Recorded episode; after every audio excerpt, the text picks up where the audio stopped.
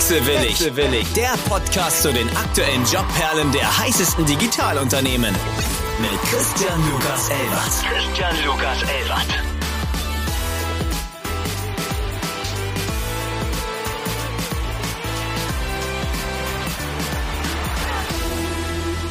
Einen wunderschönen guten Morgen an alle Wechselwilligen da draußen. Ich habe es mit der allerersten Folge, ich weiß nicht, ob ich es gejinxt habe oder nicht. Ich habe gesagt, der Herbst kommt und somit auch der Schnupfen. Inzwischen hoffe ich, dass meine Stimme weniger nasal ist, nachdem ich über eine Woche mit Corona wieder im Bett lag und mein wundervoller Gast Katharina sich für also sich bereit erklärt hat, Gott sei Dank etwas zu schieben. Einen wunderschönen guten Morgen. Guten Morgen. Vielen Dank, dass ich hier sein darf. Wir dürfen heute begrüßen Katharina Bär, Head of People and Culture und Mitarbeiterin im Employer Branding, Blogger, Speakerin, Autorin. Sie ist mit allen People and Culture Wassern gewaschen es freut mich sehr, dass wir uns heute eine Runde unterhalten dürfen. Der ein oder andere wird dich ja schon vermutlich kennen aus den sozialen Medien. Du bist nicht ganz ruhig, du hast eine starke Stimme. Katharina, was müssen wir über dich wissen?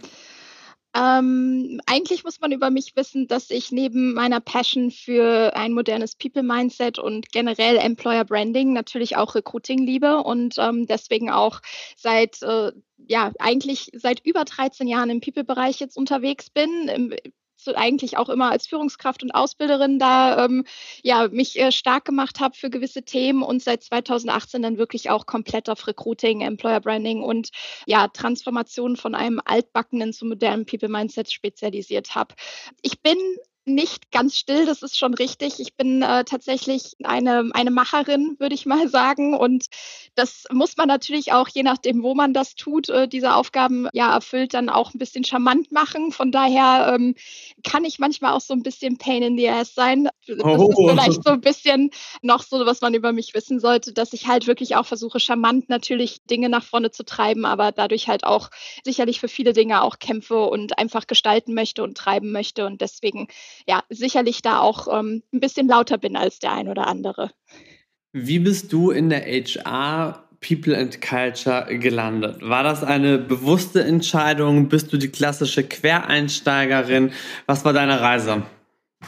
Tatsächlich bin ich, hätte ich niemals gedacht, dass ich im People-Bereich lande, weil ich eigentlich äh, Juristin werden wollte. Das ist ein ganz anderer Weg. Ich habe äh, tatsächlich Jura studiert äh, bis zu den Zwischenprüfungen, habe dann aber festgestellt aus verschiedensten Gründen, dass mich gewisse Dinge auch nicht glücklich machen und ähm, ja auch gewisse Umstände tatsächlich dafür gesorgt haben, dass ich dann gesagt habe, okay, orientiere ich mich um und ich hatte schon immer auch eine private ähm, Passion für Mode und bin dann ähm, tatsächlich äh, zu Peek und Kloppenburg gegangen, wo ich schon als Werkstudentin nebenher im People-Bereich gearbeitet habe und ja, da habe ich dann volle Fahrt voraus, komplett in, im, im People-Bereich dann von vorne bis hinten bin ich dann eingestiegen und habe mich da dann quasi in die Thematiken eingearbeitet, bin auch relativ schnell dann Führungskraft geworden und Ausbilderin und habe da eben dann meinen Weg angefangen, richtig zu ja, zu gehen. Und da bin ich dann immer mehr in das ganze People-Universum gerutscht, kann man das so eigentlich sagen, ja. Du hast es gerade schon erwähnt, du warst ähm, auch in deinen sehr jungen Jahren bereits Ausbilderin. Ist das eine Rolle, wo du sagst, die war einfach gemacht für mich und ich habe sie gefunden oder bist du da reingewachsen?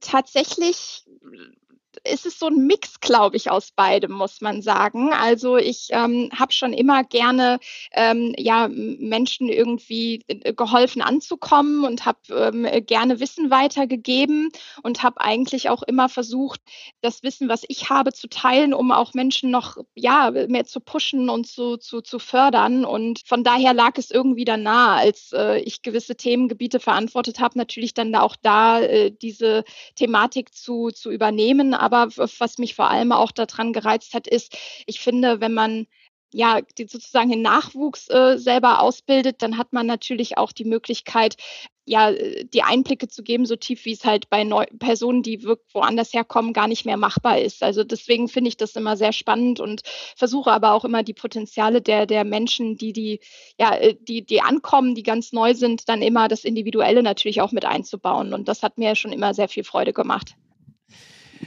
Nach deiner Reise Backpick und Kloppenburg hast du dir gedacht, ich muss jetzt mal was anderes machen? Du warst ja wirklich sehr, sehr lange da. Ähm, ja. Wie kam der Wandel? Wie kam der Wechsel? Das ist tatsächlich eine spannende Geschichte. Ich war fast zehn Jahre bei Peck und Kloppenburg. Ähm, ich bin aber ja immer in den Verwaltungsbereich in den einzelnen Verkaufshäusern gewesen. Das heißt, ich bin auch viel rumgekommen. Ich war ähm, jahrelang in Frankfurt im Weltstadthaus, dann im Main-Taunus-Zentrum, dann bis ich, bin ich nach Köln gekommen auf die Schildergasse und ich habe halt da immer den ähm, Bereich Kassenwesen und dann die Verwaltung damit gemacht. Und ja, in, wenn man da den People-Bereich in diesen Verkaufshäusern macht, ist man natürlich auch an die Einzelhandelszeiten ähm, gebunden. Und mein Wunsch war es immer, nachdem ja auch viel ja, positives Feedback immer kam, dass ich dann gerne auch in die Zentrale nach Düsseldorf gehen wollte, um da eben dann auch noch ähm, von der Pika auf da gewisse Dinge mitzugestalten, was einfach in den Verkaufshäusern so nicht möglich war.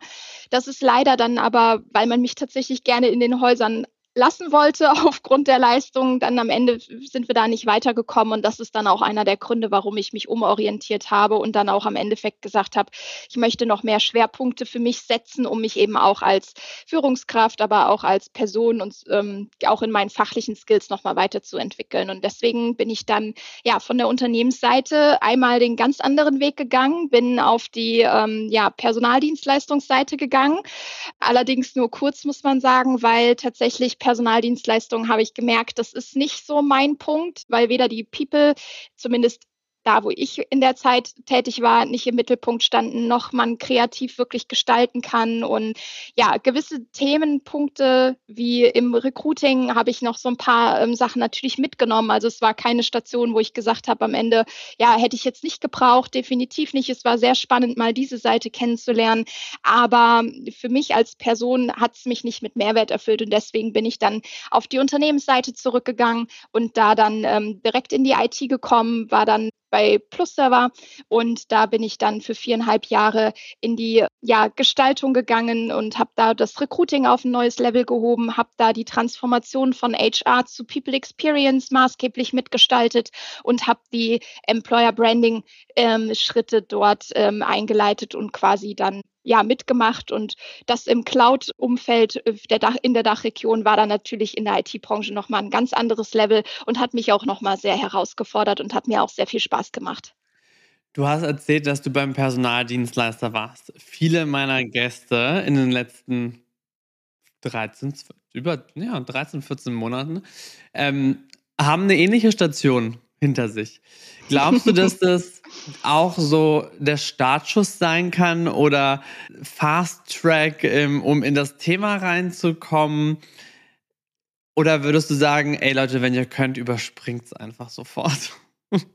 Also für viele ist es auf jeden Fall der Startschuss, was Recruiting angeht und was ähm, ja mehr Kontakt mit, mit People an sich auch angeht. Aber ähm, ich sag mal so, wenn man jetzt, äh, so wie ich halt schon viele Jahre vorher im People-Bereich war, einen gewissen Einblick hat, ähm, dann ist es sicherlich auf, äh, also ist es sicherlich gut, ähm, da nochmal ein paar Skills, gerade wenn es ums Recruiting geht, vielleicht nochmal zu optimieren, nochmal zu schärfen und auch nochmal zu schauen, je nachdem, für was du suchst. Ich habe ja für groß äh, Kunden gesucht äh, für Festanstellungen IT. Von daher auch da sehr spannend, wenn du dann nochmal äh, Schwerpunkt, neue Schwerpunkte beispielsweise beim Searching setzt. Aber ich muss ganz ehrlich sagen, ja, eine gute Schule ist es definitiv. Man muss für sich selber entscheiden, ob man das möchte, weil ähm, es halt doch eine andere Art Arbeiten auch ist und vor allem auch eine andere Art am Ende wirklich mit Menschen umzugehen.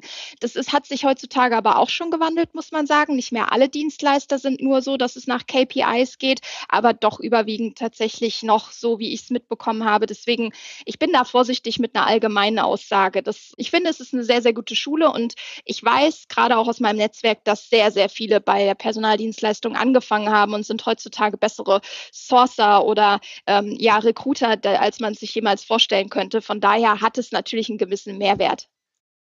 Du hast dir ein schwer erotisches Business ausgesucht. Die IT in Deutschland. Ja, mittlerweile ja nicht mehr nur in Deutschland. Ich bin ja mittlerweile bei der Contabo seit äh, Anfang Juli als Head of People and Culture Recruiting und Employer Branding und baue hier wirklich in, auf jetzt auf internationaler Ebene komplett die, das Recruiting auf und ab nächstem Jahr auch das Employer Branding. Und deswegen befinde ich mich mittlerweile nicht mehr in der Komfortzone IT, Non-IT-Dachregion, sondern ich bin ausgewandert auf die internationale Ebene. Wir haben ja mehrere Standorte in unterschiedlichen unterschiedlichen Ländern und äh, wir suchen IT- und Non-IT-Vakanzen auf der ganzen, ja, eigentlich ja fast der ganzen Welt. Deswegen ähm, ist es sehr, sehr spannend mittlerweile für mich. Also ich habe den Dachmarkt mittlerweile verlassen, was die IT angeht. Wie ist es im IT-Bereich zu rekrutieren? Beziehungsweise du hast ja auch mit Plus Server eine Marke gehabt, das war jetzt keine Konsumermarke. Leute kannten das zwangsläufig nicht. Wie ist das, Leute für so einen Arbeitgeber zu begeistern?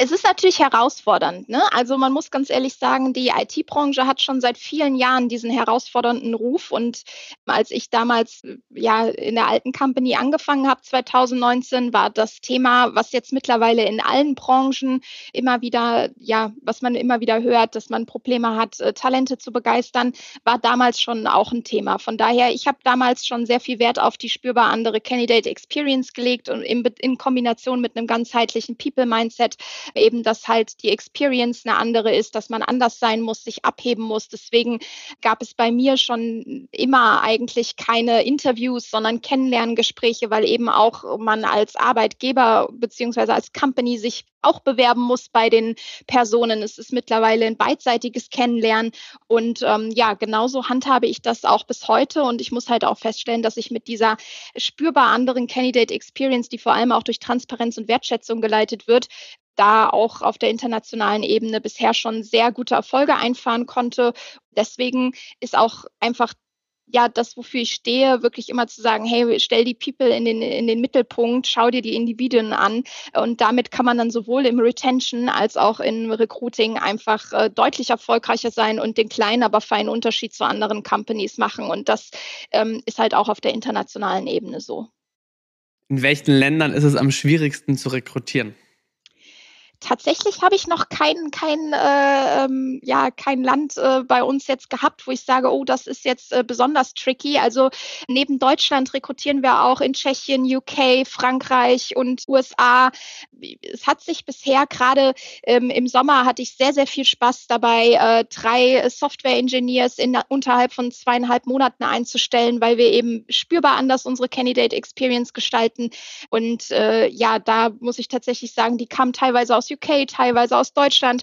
Und ja, selbst das lief sehr, sehr gut, obwohl ja ich sag mal, Software-Engineers mit die herausforderndsten Profile eigentlich sind mit den längsten Hiring-Zeiten. Aber da habe ich sogar meine Bestzeiten aus der alten Company mit dem Hiring nochmal unterboten. Und ähm, das hat mich natürlich auch sehr, sehr happy gemacht. Ein bisschen Glück gehört vielleicht auch dazu. Aber ähm, bisher muss ich sagen, ich habe noch kein Land gefunden, seitdem ich bei der Contabo bin, wo wir jetzt krasse Probleme hatten einzustellen. Und das, obwohl wir alles gerade im Aufbau haben, und das ganze Benefit-Programm, die ganze ganzen Prozesse, die ganzen Doings. Also wir arbeiten gerade sehr viel an, an, an Aufbau, an Prozessen, gestalten hier sehr, sehr viel, weil wir sind sehr, sehr schnell gewachsen die letzten Jahre.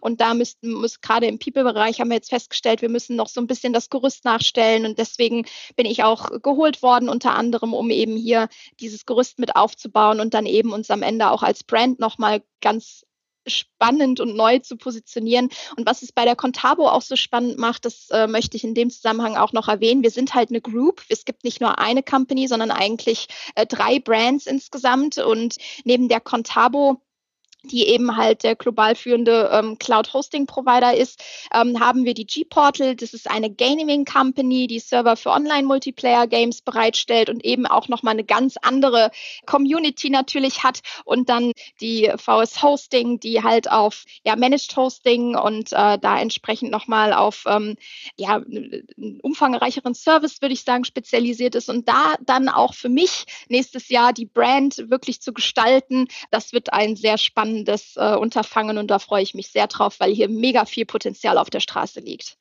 Was ist deine persönliche Zielsetzung für diese Reise? Das ist eine gute Frage. Also die erste Zielsetzung war hier ein ähm, ja, strukturierten, aber auch ein, ein strategisches Recruiting aufzubauen, was halt wirklich direkt schon in den Anfangszeiten den, den, den kleinen, aber feinen Unterschied macht, weil, wie gesagt, man muss nicht das Rad neu erfinden, man muss gewisse Dinge einfach ein bisschen anders machen, um her hervorzuheben. Das haben wir jetzt schon. Ich habe das ganze Recruiting-Team aufgebaut.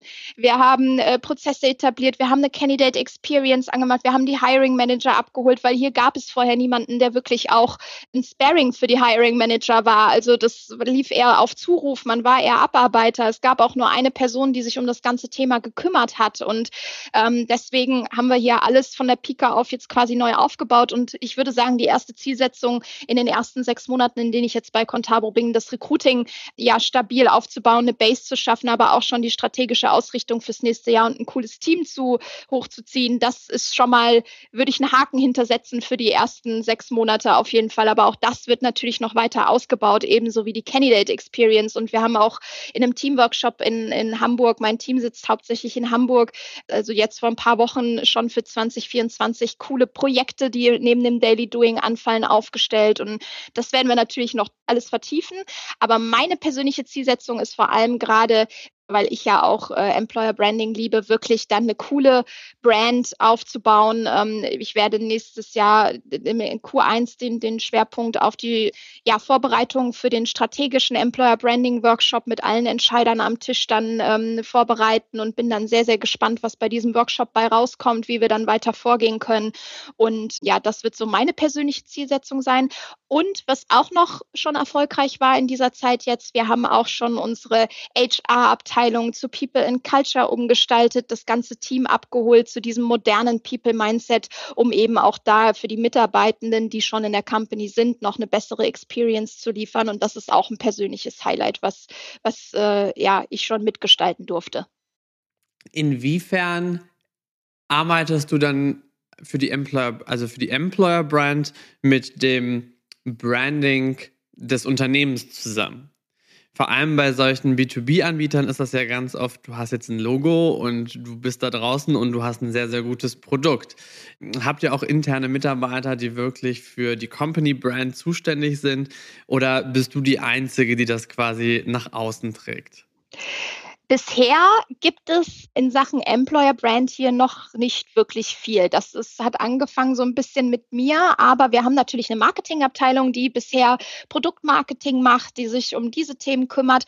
Ähm, man hat aber hier erkannt, und das ist auch einer der Gründe, warum ich zur Contabo geholt wurde, dass eben die Brand an sich ein sehr, sehr wichtiger Punkt ist und dass man kein Blending betreiben da, darf nach draußen, dass man vor allem auch authentisch sein muss und als Arbeitgeber attraktiv sich aufstellen muss muss, aber eben auch authentisch. Und ja, wie gesagt, wir haben hier komplett grüne Wiese. Das ganze Thema Employer Brand wird komplett jetzt hochgezogen. Und ja, von daher, es gibt natürlich vereinzelte Personen, die schon äh, sichtbar sind für die Contabo, auf jeden Fall. Beispielsweise unser CEO, Christian Böning, ähm, ist, äh, ist einer dieser Personen.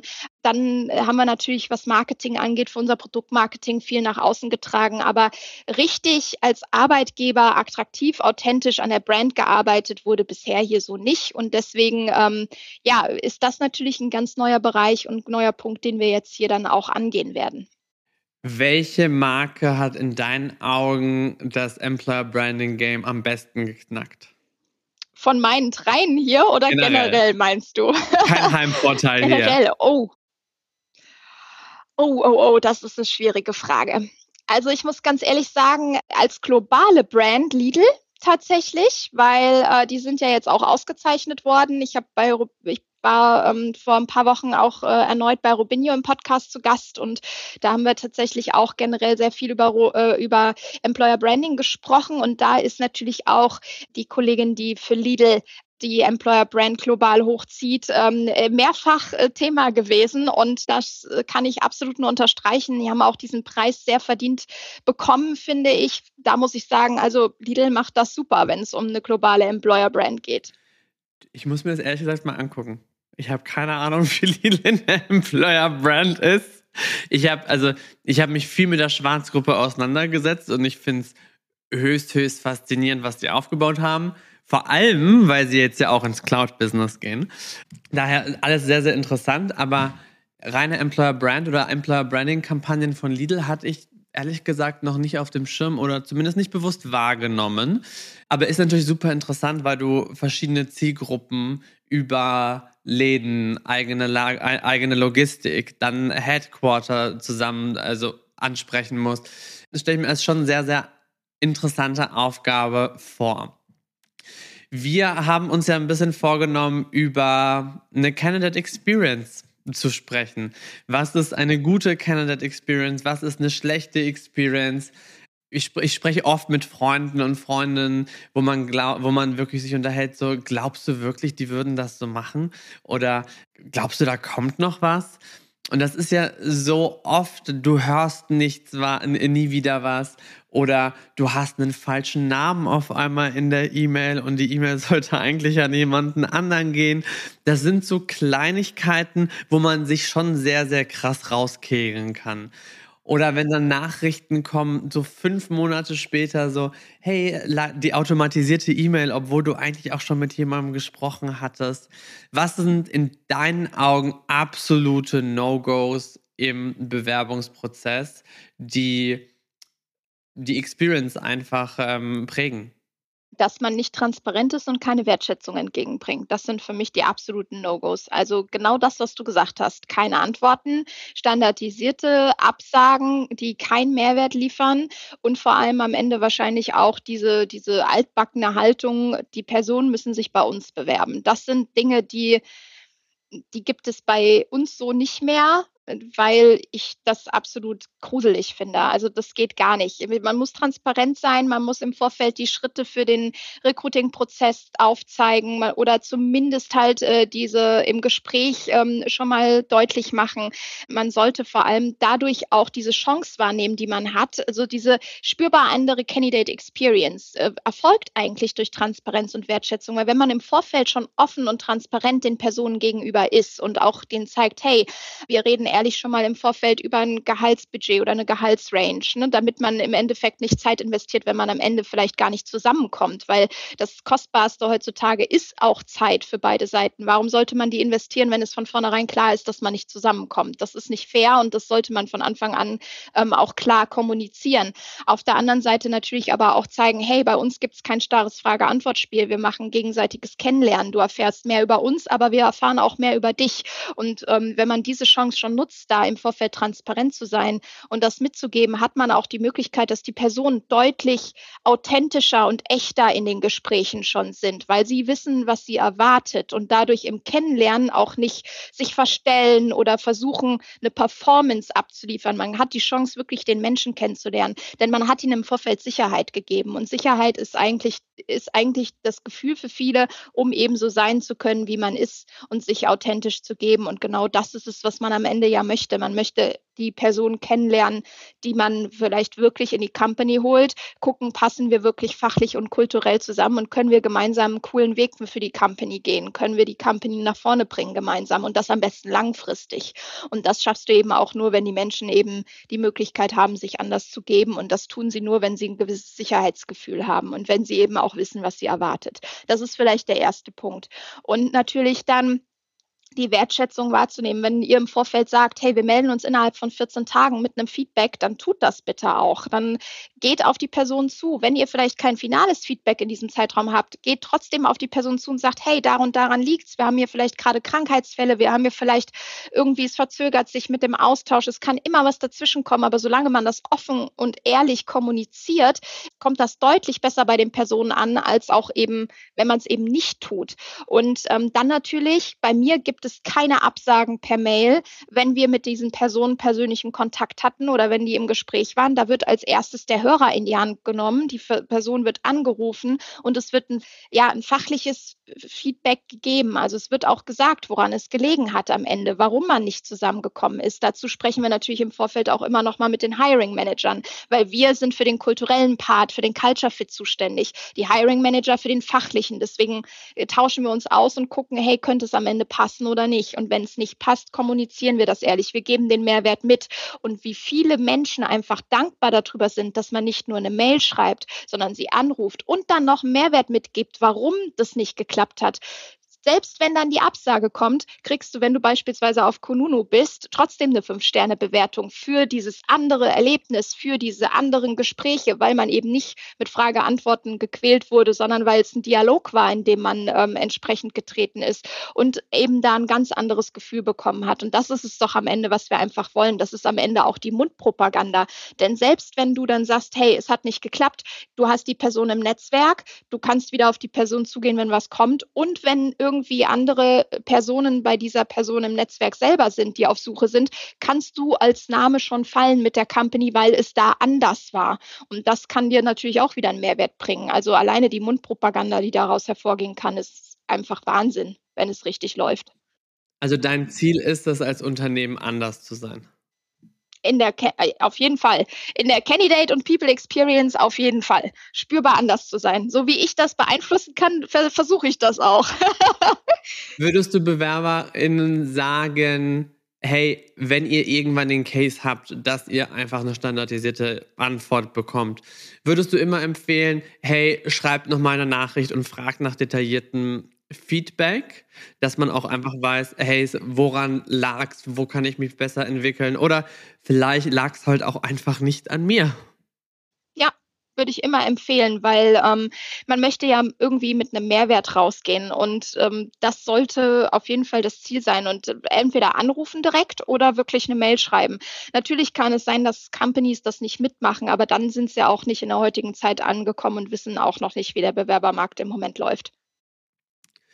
Wenn du sagst, eine moderne Candidate Experience und wir sprechen jetzt von Innovation, was sind so ganz moderne Ansätze, wo du sagst, hey, da kann man das Rad nochmal neu erfinden? ja, moderne Innovation, ich sag mal, äh, KI ist ja in aller Munde, ne? Und ähm, da muss ich tatsächlich aber auch sagen, ich finde, man sollte immer digitalisieren, man sollte so viel Zeit am Ende für die People haben das ist das, wo ich sage, da sollte man den Fokus drauf legen. Das heißt, Prozesse optimieren, Prozesse digitalisieren, alles, was man einfacher machen kann, damit man weniger administrativen Aufwand hat, entsprechend dann angehen, damit man eben einfach am Ende mehr Zeit für die People hat. Gerade im Recruiting ist das ein ganz, ganz wichtiger Punkt. Jetzt gibt es natürlich, was Innovation angeht, sehr viel KI-Möglichkeiten, die mittlerweile mit eingebaut werden. Automatisches CV-Screening und ähm, automatische, ähm, ja, was weiß ich, alles mögliche Sachen, wo man eben dann weniger Zeit reinstecken muss. Da bin ich aber vorsichtig, weil im Endeffekt ist es so, dass KI und alles, was das vereinfacht, dass du eben am Ende mehr Zeit als ja für den authentischen und echten Austausch für die People hast, was man, was da unterstützen kann, das sollte man tun. Man sollte sich aber nicht komplett auf KI verlassen, denn das kann komplett nach hinten losgehen. Da habe ich jetzt beispielsweise auch erst einen Blogbeitrag letzten Freitag zu veröffentlicht, KI für Bewerbungen schreiben. Auch das ist, ich finde immer der individuelle Touch ist das Wichtige, denn am Ende Menschen sprechen mit Menschen und Menschen reagieren auf Menschen und lassen sich auch catchen von Menschen. Und wenn man das an, an KI abgibt, ja, finde ich, ist im Endeffekt das, was auch die Candidate Experience anders machen kann, am Ende ja irgendwie verloren oder kann halt, wie gesagt, auch ganz nach hinten losgehen, wenn man sich blind darauf verlässt. Deswegen empfehle ich immer für die Basics und vor allem für die Optimierung, was das Zeitliche, den Aufwand angeht, damit man mehr Zeit für die Menschen hat. Immer sollte man tun, sollte man alles optimieren, digitalisieren, einbeziehen an, an KI-Tools, was geht im Zweifel. Aber man sollte sich nicht blind darauf verlassen. Du hast es gerade ganz schön so gesagt, ähm, Menschen catchen Menschen. Ich glaube, das ist ein ganz wichtiger Punkt, um so ein bisschen einfach sich zu differenzieren. Ich hatte ähm, mit den Kollegen von G-Data gesprochen, ähm, tatsächlich über KI im Bewerbungsprozess. Wie oft landen bei dir inzwischen Bewerbungen auf dem äh, Schreibtisch, wo du denkst so, ach, ChatGBT, mein Freund und Helfer ist überall vorhanden? Tatsächlich bei uns so, ähm, wo man es jetzt so krass sieht, äh, relativ wenige bisher, aber ähm, dafür halt wieder so diese klassischen Modelle, ne, die du halt ewig kennst. Ähm, diese Bewerbungen haben wir tatsächlich auch noch viel, weil ähm, tatsächlich viele Personen auch aus anderen Ländern offensichtlich noch diese standardisierten ähm, ja, Bewerbungen bevorzugen. Ich bin beispielsweise, ich habe schon ewig das Anschreiben abgeschafft, weil ich finde, das oh, ist nur ein Hindernis im, im Bewerbungsverfahren ja, das, das geht gar nicht. Bei mir ist als Pflichtfeld äh, auf der Karriereseite der CV ange, an, an, angeklickt und das war's. Wenn, wenn man mehr schicken möchte, darf man das gerne tun, aber ich äh, brauche im ersten Step äh, für das Bewerbermanagementsystem brauche ich halt etwas und das ist der CV. Ähm, wenn mir jemand jetzt sein LinkedIn-Profil schicken würde, wäre ich persönlich auch, würde mir das passen, wenn es aktuell ist, aber so weit sind wir halt dann vom Bewerbermanagementsystem noch nicht. Du brauchst ja irgendeine Unterlage. Deswegen ähm, ist das der CV voll vollkommen ausreichend, aber Anschreiben etc bin ich persönlich brauche ich nicht. Also das ähm, frisst Zeit und ähm, ja, schreckt auch tatsächlich viele innovative Personen ab, finde ich. Deswegen weg damit. Ähm, aber ChatGPT tatsächlich im Netzwerk habe ich einige, die sagen, ja, das klingt alles sehr nach ChatGPT, haben das auch schon mal gechallenged und dann kamen die gleichen Sätze raus, teilweise wirklich, ähm, wo ich dann auch sage, das hatte ich jetzt noch nicht. Zumindest nicht so, dass es mir aufgefallen wäre, aber ähm, ja, bei ein, zwei Personen im Netzwerk ist das schon vorgekommen, wo ich dann auch schmunzeln musste tatsächlich.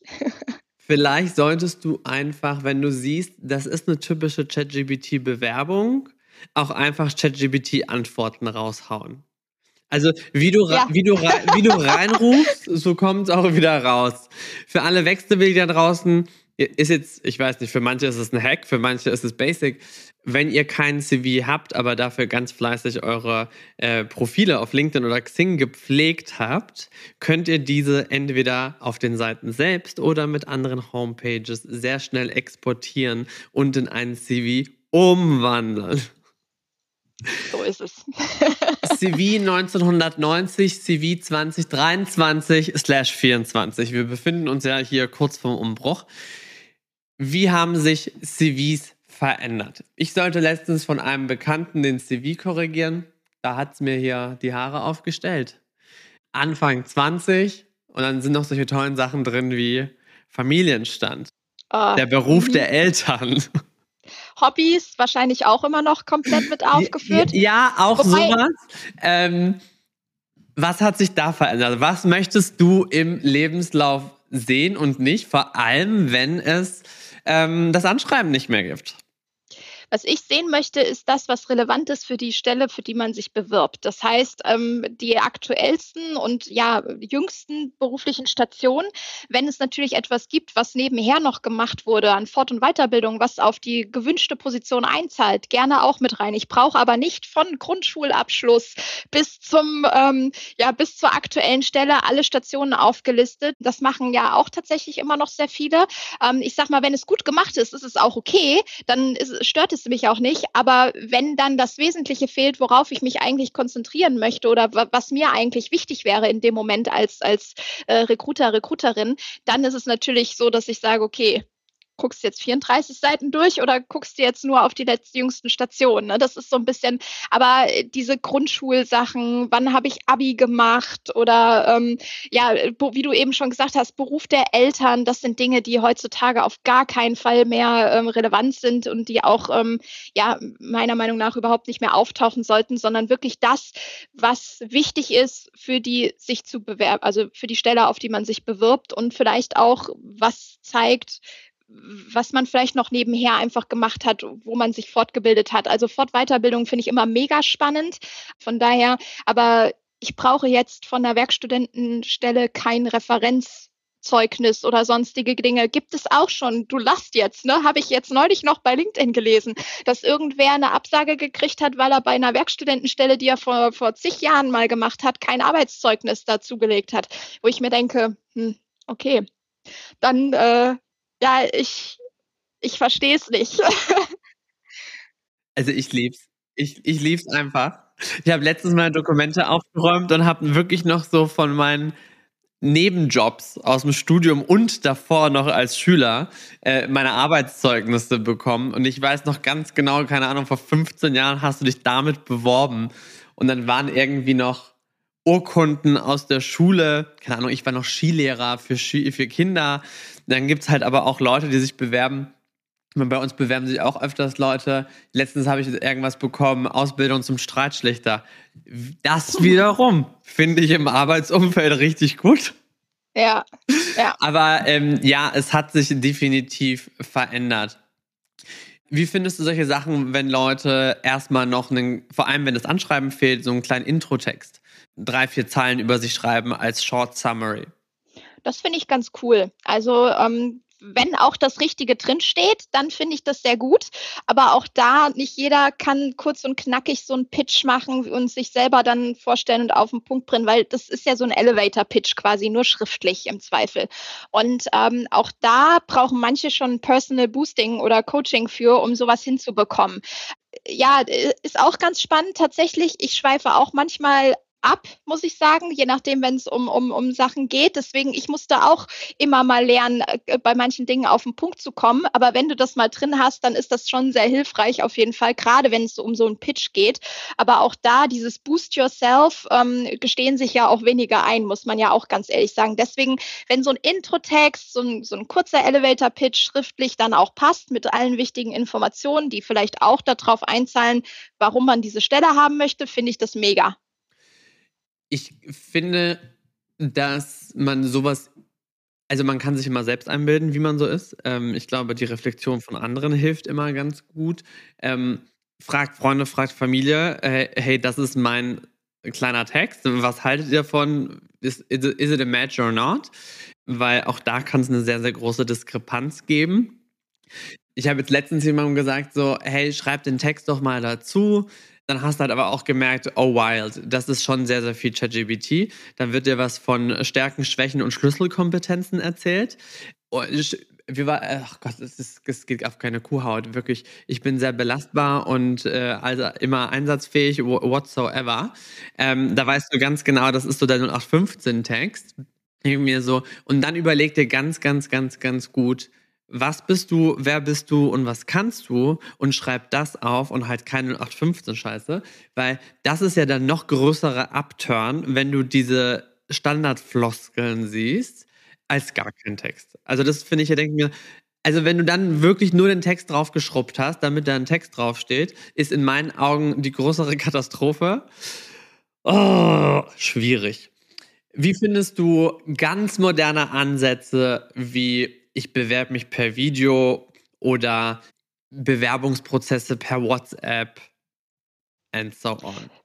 Finde ich gut. Ähm, also ich äh, bin da ein großer äh, Fan von. Ich habe auch, äh, ich plane auch tatsächlich, je nachdem, wie äh, das nächstes Jahr dann alles von den Projekten auch herläuft, die wir geplant haben, äh, plane ich tatsächlich auch eine Integrierung von Videotools, um nicht nur Videos für den Content zu machen, um das Recruiting-Team äh, ja bekannter zu machen, sondern eben auch ähm, ja das einzubinden für Stellenanzeigen, für Active Sourcing, weil wir sehr individuelles Active Sourcing Sourcing machen, also kein Massensourcing, sondern und da wäre natürlich auch so ein Videoclip nochmal schön.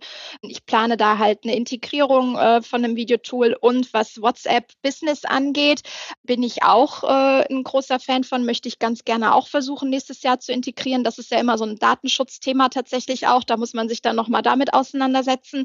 Ich habe es mir aber auch auf die Fahne geschrieben, dass wir das nächstes Jahr uns nochmal ähm, wirklich ein bisschen detaillierter angucken, weil ich finde auch gerade mal eine fixe Sprachnachricht schicken über WhatsApp WhatsApp wirklich eine kurze, also ich bin kein Fan von, von zehn Minuten Sprachnachrichten, um Gottes Willen. Also da, Podcast. ja, um Gott, ja, genau. genau. Ähm, aber so, so kurz und short, um halt eine Terminkoordination zu machen oder gerade mal noch zu sagen, hey, das und das fehlt mir gerade noch, finde ich manchmal charmanter als eine E-Mail oder so, weil vor allem, weil es auch Zeit, ähm, einfach zeitlich deutlich anspruchsvoller ist. Und deswegen sind das Dinge, die ich auf jeden Fall versuche, nächstes Jahr noch für mein Team ins Recruiting zu integrieren. Und gerade auch die Videomöglichkeiten ähm, sind ja nicht nur was für, für, für Recruiting, sondern auch für Retention etc. Also ähm, ich bin da absoluter Fan von, ähm, sowas zu integrieren, wenn es das gibt. Natürlich ist es komisch manchmal, man muss sich erst dran gewöhnen, vor allem wenn man Videos aufnimmt.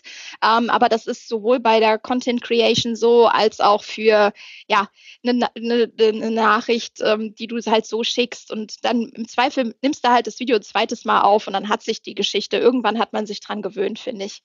Ich finde die Akzeptanz für sowas wahrscheinlich im Startup easy. Im Mittelstand, wie ihr euch bewegt, vermutlich überlegt man sich so, what the heck are they doing? Ja. Aber eigentlich ganz cool, weil die gehen mit der Zeit.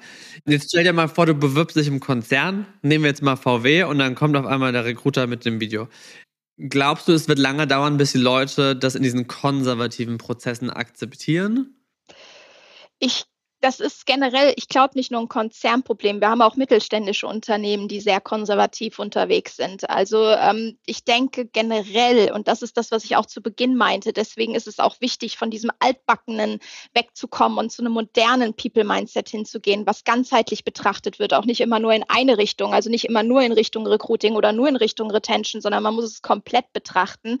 Ich glaube, dass diese Dinge da schon länger brauchen, um anzukommen, oder dass auch da eher Dinge sind, die dann in, in Blending-Richtung gehen und nicht authentisch sind, weil man dann sagt, okay, wir wollen jetzt doch modern sein nach außen, dann sagt man, man ist es dann und innen, dann kommen die Personen, ist es dann aber komplett anders, starre Prozesse, e ewige Hierarchieebenen und dann sind die Leute schneller wieder weg, als du am Ende gucken kannst. Und das ist halt eben der, der große Fehler. Und ich glaube, ja, leider muss ich das sagen, so wie ich das mitbekomme, äh, wird es auch manchmal, also wird es bei einigen Companies auch noch brauchen, bis dieses Mindset irgendwie ankommt und bis dieser moderne, ja, diese moderne Richtung ankommt. Von daher, ich kann es leider nicht verneinen, dass es nicht so ist. Aber ja, ich finde, je mehr wir auch dann, deswegen finde ich es auch so wichtig, darüber zu sprechen und das nach außen zu tragen, was man vielleicht schon erfolgreich macht. Das heißt ja nicht, dass man sagen will, hey, ich mache das so super und es gibt keine andere Art, das selber zu machen,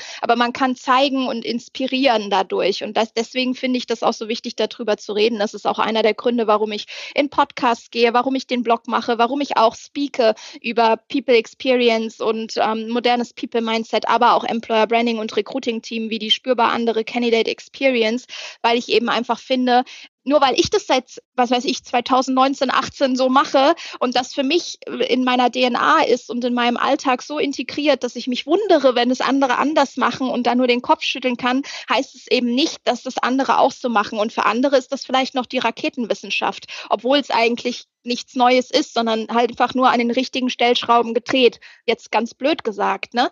Und ähm, deswegen finde ich es auch so wichtig, darüber zu reden, dass immer mehr Menschen in unserem People-Bereich, da sei es national, international das mitbekommen und da eben auch vielleicht sich Inspiration holen können, gestärkt auch hervorgehen können und sagen, hey, jetzt kämpfe ich vielleicht auch darum, weil das ist ja auch eine Sache. Du kriegst ja auch nicht immer die Unterstützung als People-Abteilung, die du brauchst, um solche Dinge zu verändern oder anzugehen. Und gerade da braucht man natürlich auch viel Durchhaltevermögen, muss man nun mal auch sagen.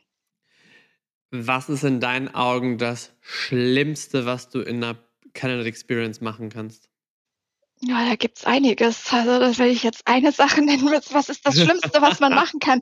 Okay, deine, deine drei Red Flags, wo du dir denkst, ey Leute, also wenn du so im Prozess bist, dann nimm die Beine in die Hand und renn. Ja, ganz klar, äh, starres Interview, Frage-Antwort-Spielchen. Das geht gar nicht. Ganz klar, keine Transparenz und Wertschätzung in der Kommunikation und ähm, vor allem auch ja da entsprechend nicht ganz klar die die also den Standpunkt auch ähm, klar machen, was man erwartet und was aber auch im Zweifel die andere Person erwartet. Das sollte ganz klar abgeklärt sein, weil sonst lohnt sich der Zeitinvest für beide Seiten am Ende nicht. Das sind so die die drei Punkte, wo ich sage, wenn du das nicht machst, dann kannst du heutzutage eigentlich niemanden mehr catchen. Frau Bär, wo sehen Sie sich in fünf Jahren? Um Gottes Willen, um Gottes Willen.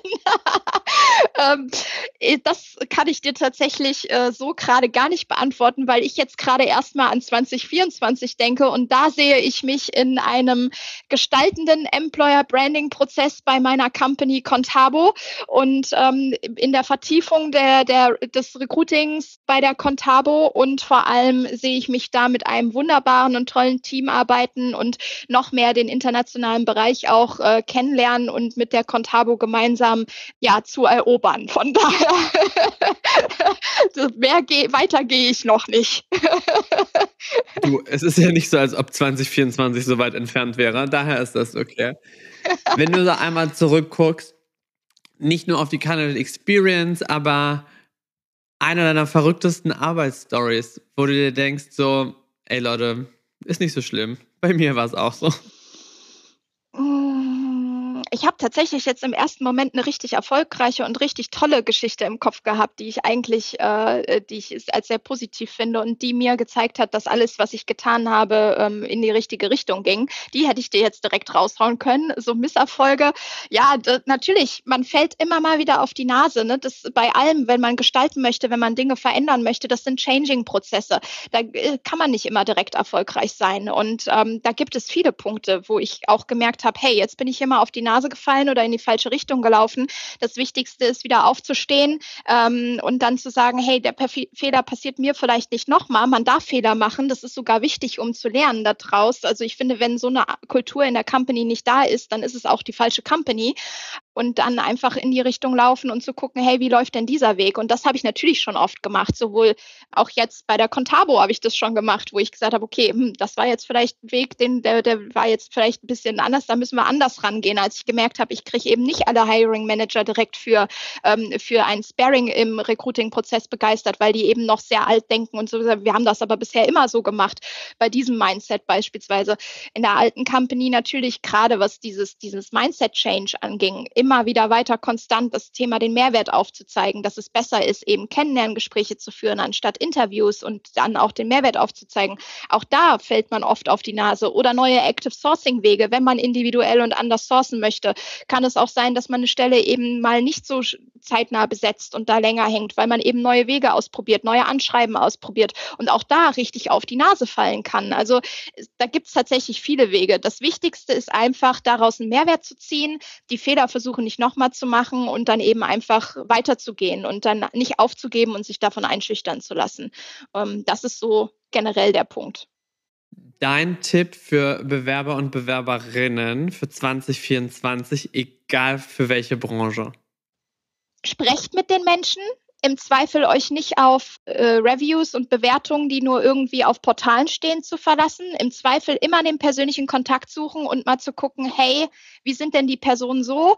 Zu gucken, kommt man mir da mit Transparenz und Wertschätzung entgegen und vielleicht auch schauen, ob man ähm, ja tiefere Einblicke bekommt im Sinne von nicht nur die People-Person zu sprechen, sondern eben auch mal den Fachbereich, das Team etc., bevor man dann vielleicht sich eine coole Chance entgehen lässt, nur weil diese Firma vielleicht ihr Kununu-Profil nicht pflegt oder auf, auf Glassdoor nicht unterwegs ist und da andere Personen, die vielleicht eine, eine sehr subjektive Meinung haben, vielleicht schlechte Bewertungen abgeben. Es ist sicherlich eine unterstützende Hilfe, aber aber auch nicht immer das A und O und deswegen immer eine eigene Meinung bilden. Du darfst nun im letzten Teil unseres Gespräches mir eine Frage stellen. Hast du etwas vorbereitet? Äh, tatsächlich nein, weil ich ein sehr äh, spontaner und ähm, ja, intuitiver Mensch bin, was sowas angeht.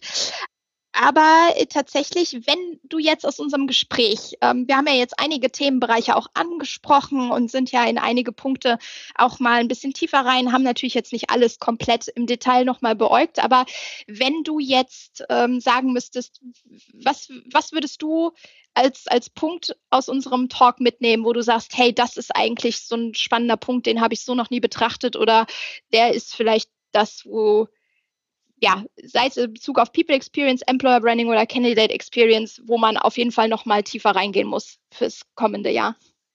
Mm, ich glaube, was ich für mich mitgenommen habe, ähm, ist eher von der Seite des Arbeitgebers. Ähm, wie du vorhin schon gesagt hast, dass Transparenz und Wertschätzung super wichtig sind. Und ich glaube, es ist immer einfacher abzusagen per E-Mail und vielleicht doch noch was Persönliches dazu zu schreiben. Was ich aber mochte, ist, was du meintest, ähm, immer zum Hörer zu greifen. Dass auch wenn du viele Bewerber hast und auch wenn du eine hohe Frequenz hast, dass du dir trotzdem die Zeit nimmst und die Person wertschätzt und all, bitte alle einen, äh, alle eines Telefonats würdigst. Ähm, Finde ich einen sehr, sehr schönen Ansatz und würde ich in der Zukunft auch gerne so übernehmen. Vor allem, wenn man sagt, man arbeitet auch noch mit so vielen Headhuntern und Recruitern zusammen, wo man den Prozess nicht ganz so kontrollieren kann, weil das ja eigentlich auch der verlängerte Arm ist, finde ich das schon sehr, sehr schön und wichtig und würde ich, glaube ich, für die Zukunft gerne so mitnehmen wollen. Mhm.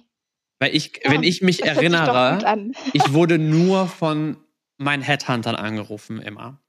Und die Headhunter, die ich am positivsten in Erinnerung habe, das sind dann die, die ich irgendwie auf WhatsApp habe und die mir auch eine Sprache-Memo geschickt haben und mir kontinuierliche Updates über die Prozesse gegeben haben. Das ist das, was ich so am positivsten in Erinnerung habe. Ich kann dir kein gottverdammtes Unternehmen nennen, wo ich sage, da hatte ich eine richtig gute Experience.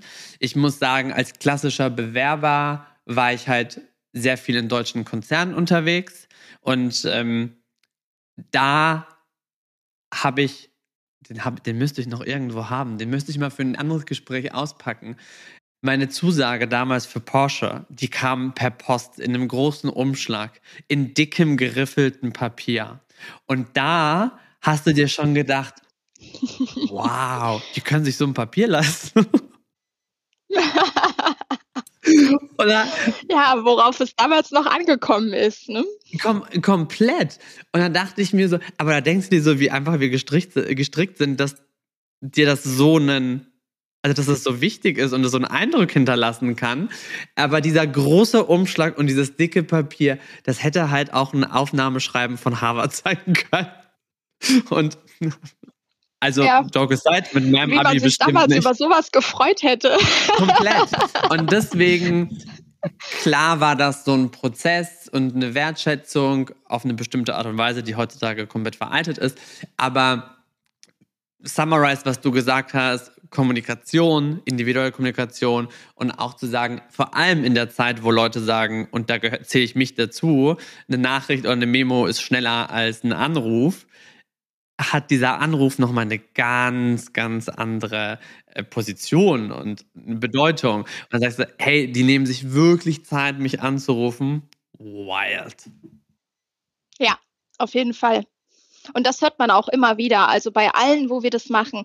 Ach, danke, dass du dir mich angerufen hast, um mir das zu sagen. Und dann, das ist nochmal was ganz anderes. Und klar gibt es auch die Quer, Querulanten, nenne ich sie jetzt mal, ne, die dann sagen, hm, ja, das verstehe ich jetzt aber nicht. Ich war doch super im, im Interview. Ne? Natürlich, das ist dann, das sind dann die unangenehmen Gespräche. Aber auch da einfach ehrlich bleiben und dann den fachlichen Punkt sehen und sagen, ja, wir, unser Fachansprechpartner und wir, wir haben es halt so aufgefasst und wir haben halt Personen, wo es einfach fachlich die kleine Nuance noch ein bisschen besser passt oder wie auch immer.